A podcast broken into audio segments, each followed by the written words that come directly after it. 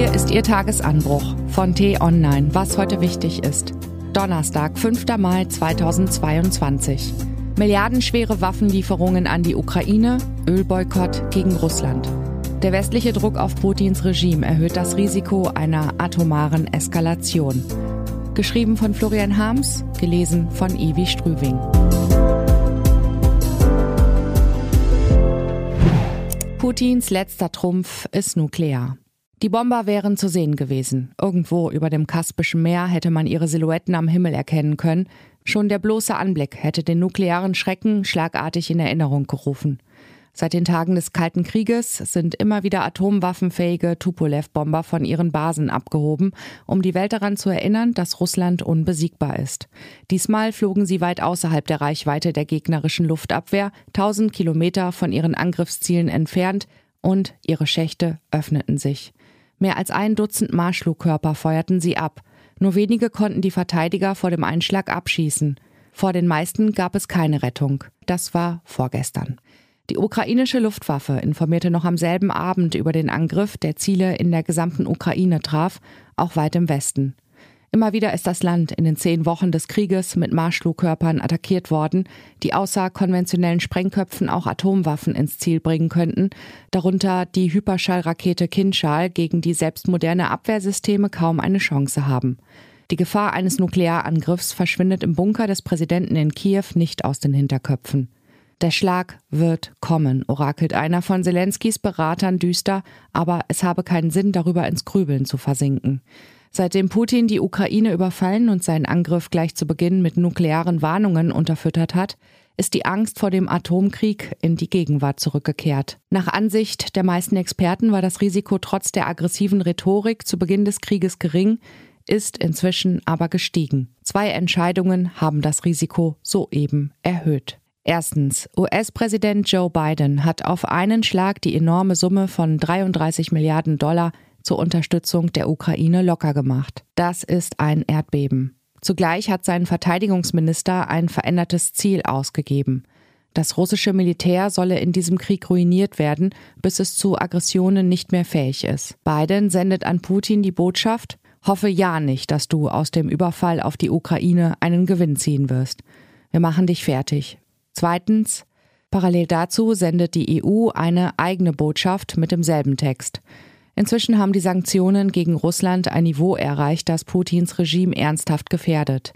Seit gestern steht der Plan für die Abkehr vom russischen Öl, was in die Kremlkasse ein riesiges Loch reißen wird. Die Sperrbank, die als größte russische Bank für das Energiegeschäft gebraucht und deshalb bisher verschont worden ist, wird nun doch vom weltweiten Zahlungssystem SWIFT abgeschnitten. Wenn das alles so gut wirkt wie gewünscht und Putin seine Macht existenziell gefährdet sieht, kommen die Dinge in Bewegung.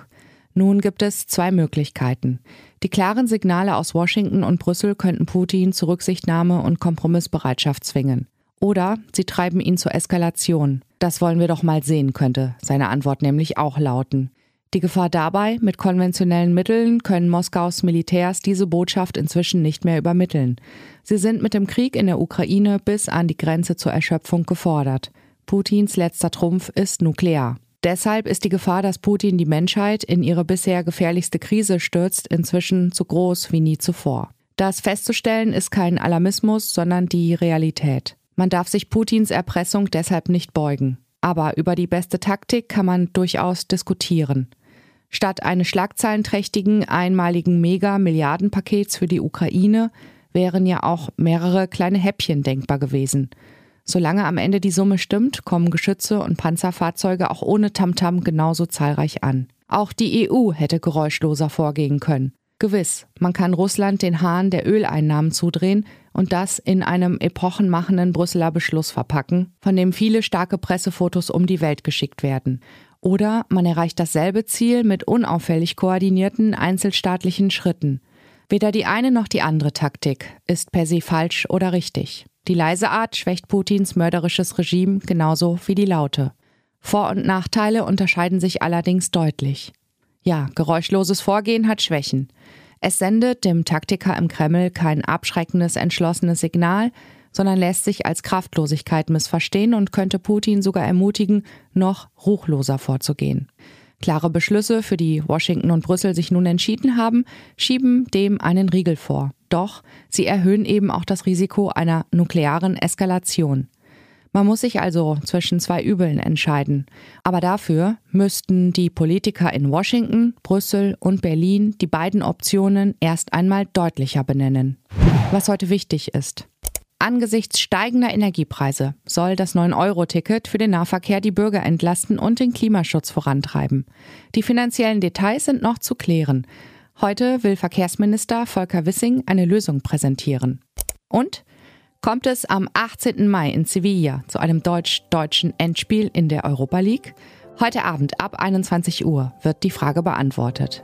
Diese unter anderem Nachrichten, Analysen, Interviews und Kolumnen gibt es den ganzen Tag auf t-online.de. Das war der T-Online-Tagesanbruch vom 5. Mai 2022, produziert vom Online-Radio- und Podcast-Anbieter Detektor FM. Morgen Abend gibt es den Tagesanbruch am Wochenende mit einem Rückblick auf das wichtigste Thema der Woche mit Diskussion und Einordnung. Ich wünsche Ihnen einen frohen Tag. Ihr Florian Harms.